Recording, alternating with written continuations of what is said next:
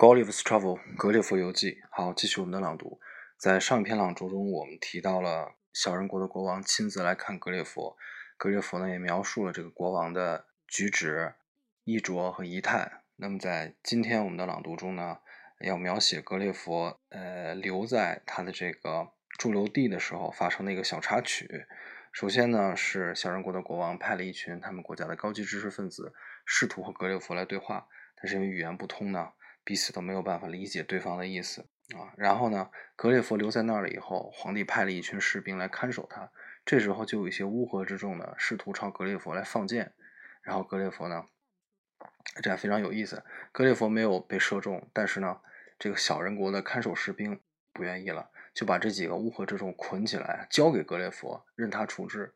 然后格列佛抓在手中呢，做了一个要把他们碾碎和生吃的这种，呃，一个表情，把大家吓坏了。但实际上他没有，最后很温和的把这群乌合之众放了回来，以此之举赢得了小人国对格列佛的好感。好，今天我们开始今天的朗读。His Imperial Majesty spoke often to me, and I returned answers, but neither of us could understand a syllable.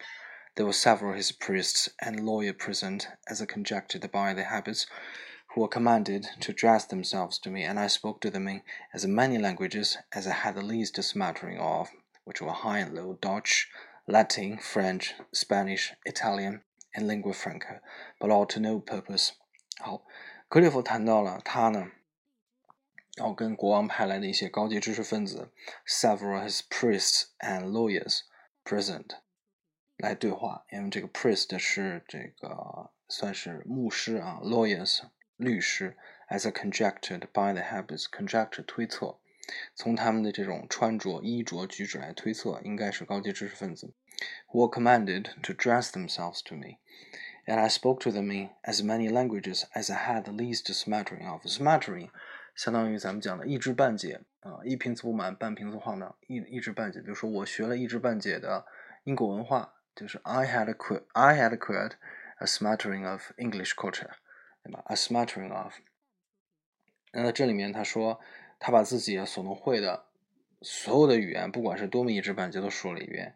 有这个荷兰语啊，荷兰语、拉丁语、西法语、西班牙语、意大利语啊，and lingua franca。But all to no purpose. After about two hours, the court retired, and I was left with a strong guard to prevent impertinence and probably the malice of the rabble, who were very impatient to crowd about me as near they durst.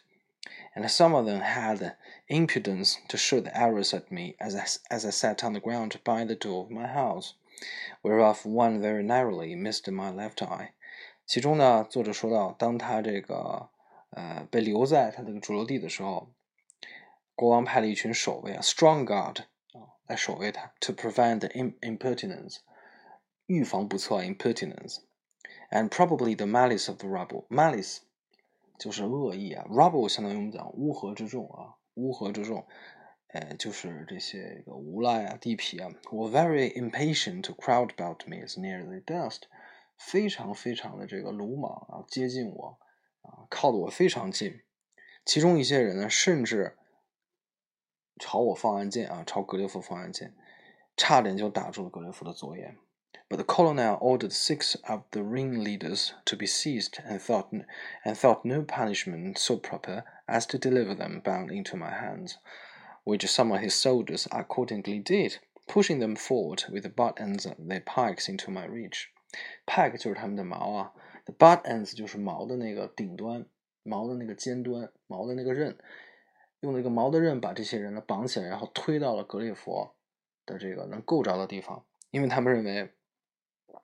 呃，thought no punishment so proper as to deliver them bound into my hands，就是说，如果把他们放在格列佛手中，任格列佛处置，没有比这个更合适的处理办法或者说惩罚了。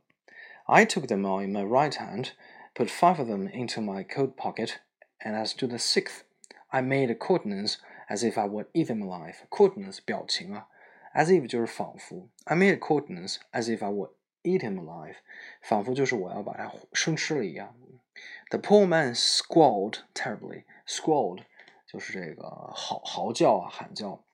这个英式发音是 squall，美式发音是 score 啊。比如说现在有一个节目叫《中国有嘻哈》，中国有嘻哈这个呃嘻哈选手在唱的途中，有的时候会喊一声 score，那么就是嚎叫的意思啊。这个英式发音 scored。这个人呢，这个算是。惨叫的撕心裂肺吧，应该这么翻译。The poor man squalled terribly, and the colonel and his officers were in much pain, especially when they saw me take out my penknife. But soon I put them all to fair for looking mildly, and immediately caught the strings he was bound with, I set him gently on the ground, and away he ran.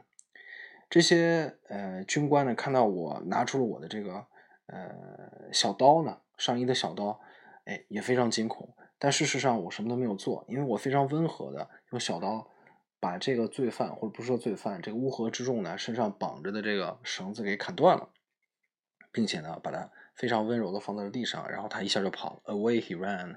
I treated the rest in the same manner, taking them one by one out of my pocket, and I observed that both the soldiers and people were highly obliged at this mark of my clemency, which was represented very much to my advantage at court. Clemency 就是仁慈，那么就是在场的这些士兵啊、群众看到我的此情此举，啊，我们的这个我的这个仁慈，格列佛的仁慈都非常的这个呃敬仰、记忆于心吧。然后最后呢，这个等于说也赢得了他们的好感，最后为格列佛在宫廷上，大家谈论格列佛如何处置格列佛的时候，也为他赢得了宝贵的一票。这个我们接下来会读到。好，今天朗读就到这儿。那么现在我再完整的朗读一遍。His Emperor Majesty spoke often to me, and I returned answers, but neither of us could understand the syllable.